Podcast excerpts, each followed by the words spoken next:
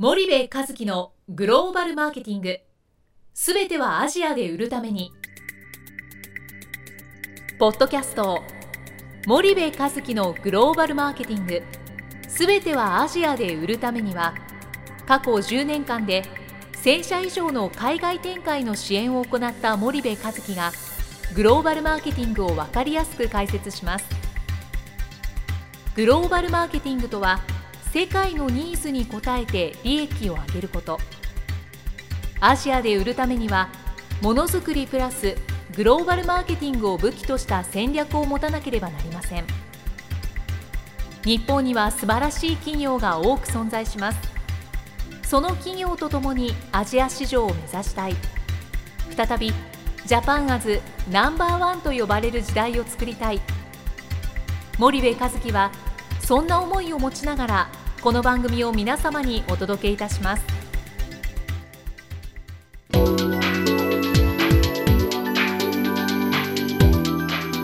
こんにちはナビゲーターの東太郎です。こんにちは森部和樹です。森部さん今引き続きアクセンチャーの清水さんをお迎えしてるんですけれども、はい。今回はどういう話を？えーえーとまずですね清水さんすみません。前回私あのリスナーの方でアクセンチャー知らない方いないんじゃないかと思ってですねアクセンチャーのその紹介をあのお願いするの忘れちゃったんですけどもちょっと改めてアクセンチャーってどんな会社なのかをちょっとリスナーの皆さんにご説明をしていただいてもよろしいですか？はい、アクセンチャーですね。ええ、まあ、あの売上規模でいうと、まあ硬い話なんですけど3兆弱くらいの会社でして、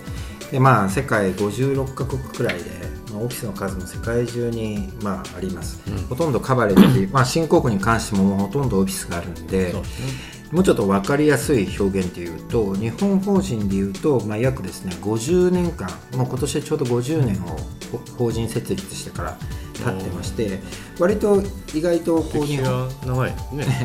意外と日本にも根付いてると思っていますけど、はいまあ、あの従業員数約5000人弱くらいの会社です。はい。で5000人弱っていうと皆さんに分かりやすく理解していただくためには日本企業でいうと約あのヤマハさんとか、テルモさんなんかがうん同じ、まあ、5000人弱くらいの企業、はい。従業員数なんで、はい。同じくらいです。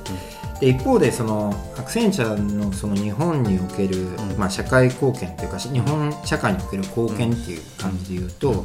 まあ、従業員数が5000人弱だと外資系企業の、まあ、従業員ランキングでいうと14位くらいになります。でさらにはですね、まあ、学生からよく就職ランキングっていうのが出るんですけど、まあ、コンサルティングとして行きたい企業とかっていうと、まあ、大体いつも前トップ3くらいにランキングされていて、まあ、面白いのはですねよく就職ランキングの中で実力があれば若いうちに出世できそうとかっていうランキングもよくトップ5くらいには必ず入る会社です。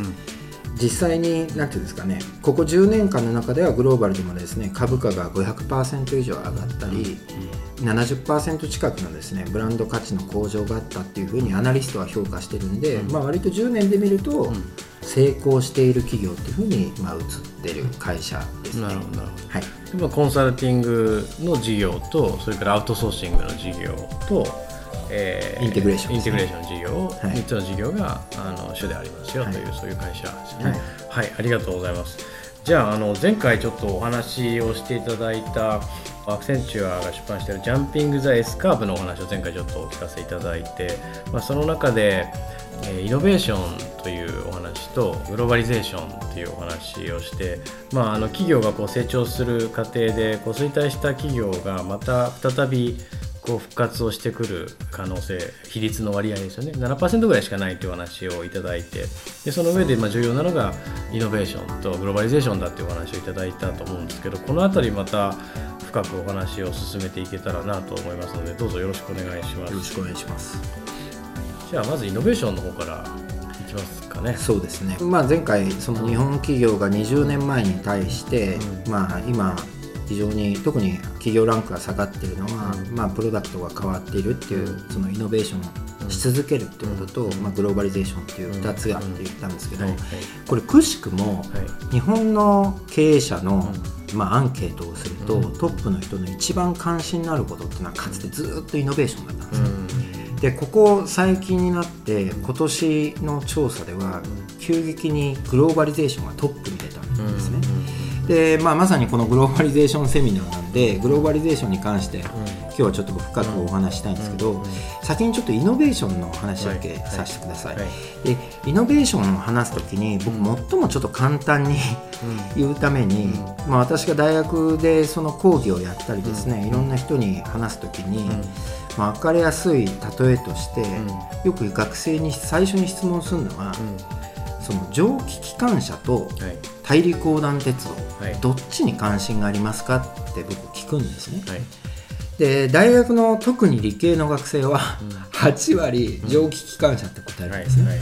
で一方で僕はあの大学院大学で、まあ、いわゆるもう40くらいの、40歳くらいの企業派遣で来る、まあ、ビジネススクールの、まあ、講座を持ってるんですけど、はい。そこで同じことを質問するとですね、6割くらいは大陸横断鉄道って答えですね。まるで僕のあの質問を裏を読んでるような感じなんですけど、で僕の質問した意図はですね蒸気機関車っていうのは、まあ、要は蒸気機関っていう発明なんですね。で一方でその蒸気機関を、まあ、いわゆる汽車につけるんで蒸気機関車、うん。船につければ蒸気機関船、で船が蒸気機関船っていう形で動けばうん貿易が起こるんはいですね。同じように蒸気機関車が大陸横断鉄道として使われると、ん。経済発展がしてイノベーションが起こるんですね。なんでよく、まあ、日本企業っていうのはですねインベンションとイノベーションっていうのの違いを、まあ、イノベーションをですね技術革新って訳すんでところがですね論文書くのには新規性が必要なんで、インベンション、うん。発明が必要なんですよ、はいはい。ところが世の中が動くのは、うん。発明よりはその先のイノベーション、使われ方が重要なんですね、はいはい。イノベーションというのは今ある技術でもいいですし、うん新たな組み合わせによって起こる、まあ、社会的新しい価値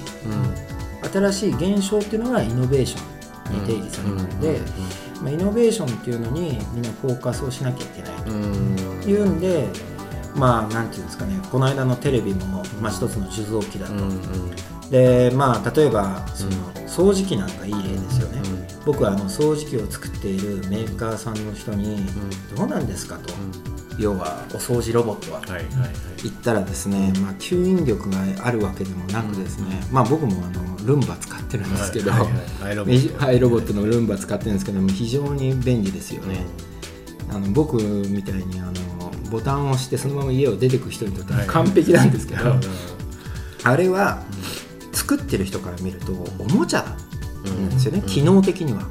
うん。ところが非常に価値がユーザーにとっては感じられるんですね、うん。これやっぱ一つのイノベーションで、掃除機を作ってる人はもうとことん吸引力の、勝負をするとかですね、まあ、こういう新しいその価値観っていうのを、その機能や品質や性能をこう追求するだけじゃなくて、う新しい提供価値っていうのをもたらすのが、まあ、イノベーションだっていうふうに思います。なるほど。特にその昨今はそのものが何もなかった本当に何百年も前はそのエジソンが電球を発明したとかねこれインベンションが多分すごく重要視されたと思うんですけど、このものがいっぱい溢れているこの現在だからこそインベンションよりもイノベーションだしイノベーションがやっぱり、えーインベンションよりもその時代をこう大きく進めるっていうんですけどなんかそ,、うそういうイメージなんですかね。そうですよね。あの今って昔は企業がみんなね豊かな社会のためにうん。標語があったんですよ、はいはいでも先進国はもうかなりな豊かさで、うん。今は逆で幸せな社会のためにっていう方がうん。重要ななん。るですかりやすいですねそれは。でも幸せって人によって違うんでね、これかなりなんていうんですか多様化しているんで、まあ、その中で、はい。そのセグメント深掘りっていうか、はい。新しいお客さんの価値を追求するっていう活動が必要だと。あれ中国だとあのその昔そのお金持ちになれる人からお金持ちになれっていうのがあって、今まだ豊かなんですよね。あのスローガンみたいなのが結構街中にそうですね。貼ってあって豊かがやっぱり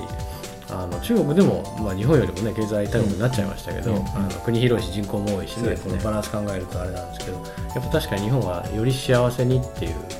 そこですよね。先進国なんか、まあ、まさにそうですよね。欧米含めて。そうなんですよね。だからまあそういう新しい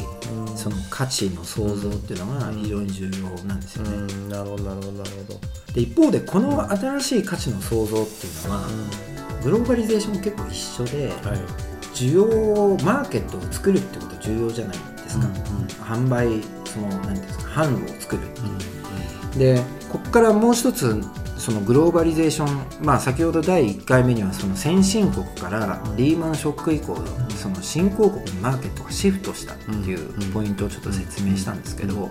これ販路を取るっていうのはいかに大切かっていう話で、まああのこの間その新聞にですね、はい。あのソフトバンクさんがブライトスターを買収とはいう記事がまあ出てましたね。一面に出てましたね。一面に。はい。で僕はこれを見て僕もあの通信のそのプロフェッショナルっていう意味では、うん。いろんなことを感じるんですけど、ソフトバンクさんがスプリントを買収したっていうのはその前にありましたね。ありましたね、はい。でこれは分かりやすいはずなんですね、うん。で買って価値があるのかっていうのはよくあの僕のところにあの取材に来る人がいましたけど、同業なんで分かりやすいんですね、うん。ところがブライトスターを買収するっていうのは実はブライトスターっていうのは世界中に端末携帯電話の端末をディストリビューションしてる会社なんですね、今世界で流通されている端末の17台に1台はブライトスターの調達なんですよ、うん。うんでいかにいわゆるスマートフォンのマーケットで世界を握るかっていうと、うん一つはコンテンツだけじゃなくて、この流通を握るっていうのに目をつけた、まあ、孫さんはやっぱり素晴らしいなと。ね。まああの至るところでですね、うん。まあ、こういう、まあ、チャンネルをつかむっていう争いがですね展開されてるのが、まあ、一つのグローバリゼーションの特徴ですよ、うん。グローバリゼーションとそのチャンネルってものすごくなんか重要にそのグローバリゼーションの中でそのチャンネルっていうのはものすごく重要な要素の一つというか、まあ、最重要って言っても過言じゃないぐらいにやっぱ重要だっていうそういうことなんですかね。そうですね、まあ、あのグローバリゼーションっては2つ意味があって、うん。その昔の国際化とグローバリゼーションよく何が違うんだっていう話ですけど、要はグローバリゼーションっていう1個は国内マーケットに対して海外の製品がもうどんどん入ってくるし国内での今みんなスマートフォンで使ってるサービスって、まあ、要は99年のですね2月に i モードという素晴らしいそのサービスが生まれたんですけどもはやみんなスマートフォンで使ってるのは Google とかですね、新しい欧米のそのプレイヤーの作ったアプリなんて知らずに使えますよね。便利だから使う、要は国内マーケットすら海外のプレイヤーに席巻されてるっていうのがうん。今の状況。これが一つのグローバリゼーションですよね、でもう一つは日本企業が海外に出ていくっていう国際化の考え方なんですけど、まあ、昔は生産拠点が移ったっていうので、うん。ある意味国際化なんですけど、さっき言ったようにマーケットを取るっていうことが一番重要なことで、海外にうん。そのより日本で、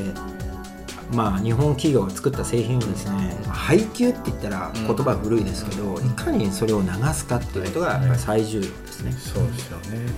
だからなんかあのこのスパイダーという会社もそのいかに世界にディストリビューションをこう販路を構築していくかっていうことを主事業にしてる会社なんですけど、その日本っていまだにこうものづくりみたいなところがすごく重要視されてこれはこれですごく重要なことだし立派に日本の企業はされるんですけど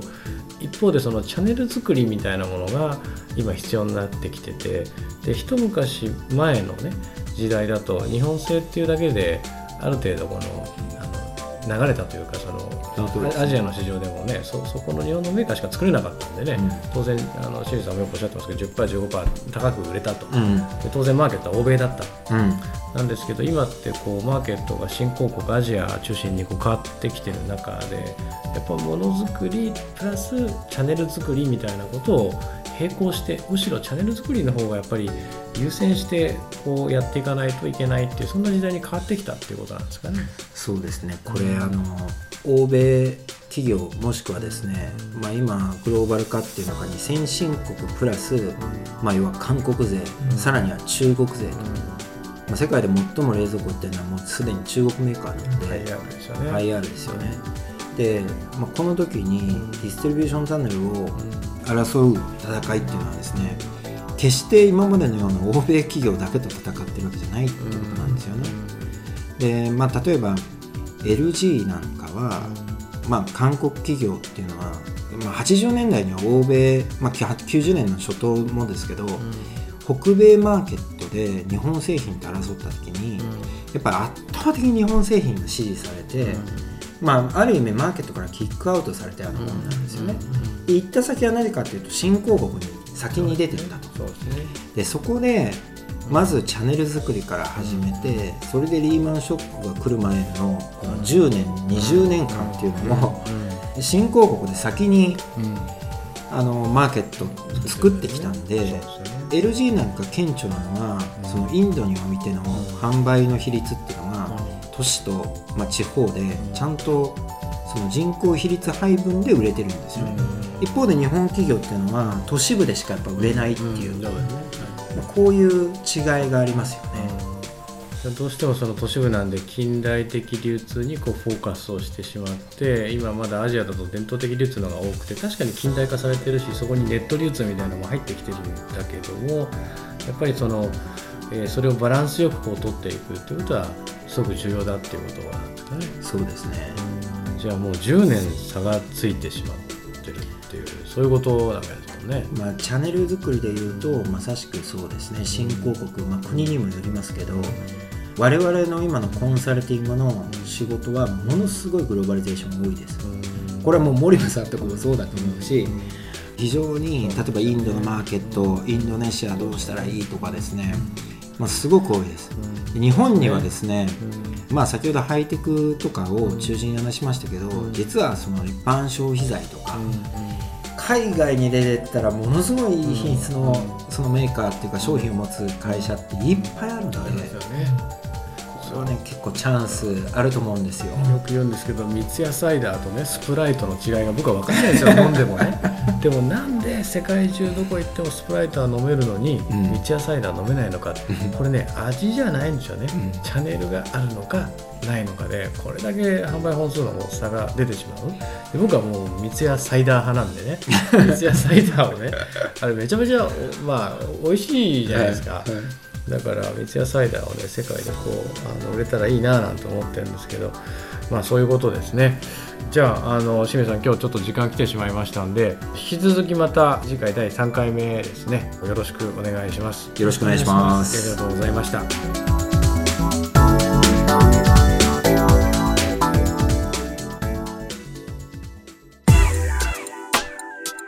本日のポッドキャストはいかがでしたか？番組では森部和樹への質問をお待ちしております。ご質問は podcast アットマーク spydergrp.com ポッドキャストアットマークスパイダー grp.com までお申し込みください。たくさんのご質問をお待ちしております。それではまた次回お目にかかりましょう。